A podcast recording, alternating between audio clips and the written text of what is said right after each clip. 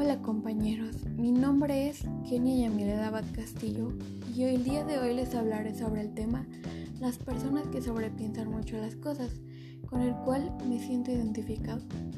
¿Qué es el síndrome de pensamiento acelerado? Es un tipo de ansiedad el exceso de información, de actividad, preocupaciones y presiones sociales pueden acelerar a la mente a una velocidad aterradora.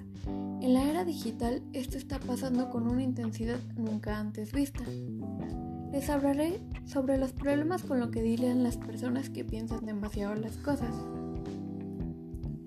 Si te han dicho varias veces, piensas demasiado, deja de ser tan sensible o ya superalo, caes en la categoría de los que piensan demasiado. Y déjame decirte, no es fácil ser así. Estos son los problemas con los que seguro lidias si eres una persona que piensa demasiado las cosas. Número 1. Tu cerebro está trabajando constantemente. Pensar demasiado las cosas significa que al final del día tu cerebro está cansado y con exceso de trabajo, y eso es solo una cosa más por la que debes preocuparte. Número 2.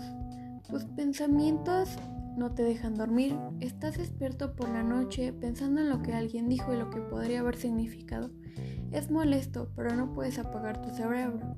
Número 3. Tu cerebro acumula muchos recuerdos desagradables. Cuando menos lo necesitas, tu cerebro te recordará una situación horriblemente desagradable o muy embarazosa en la que alguna vez estuviste.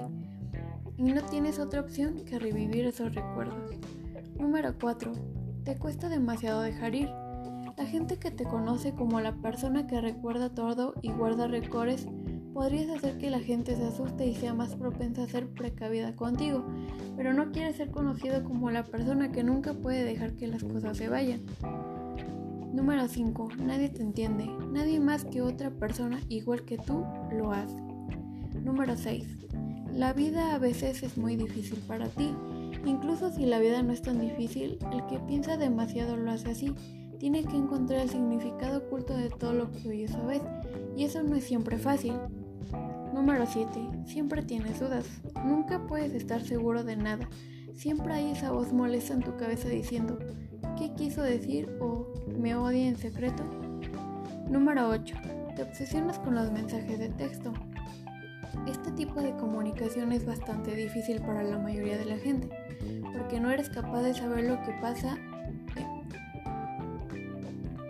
pero para los que piensan demasiado las cosas es el infierno.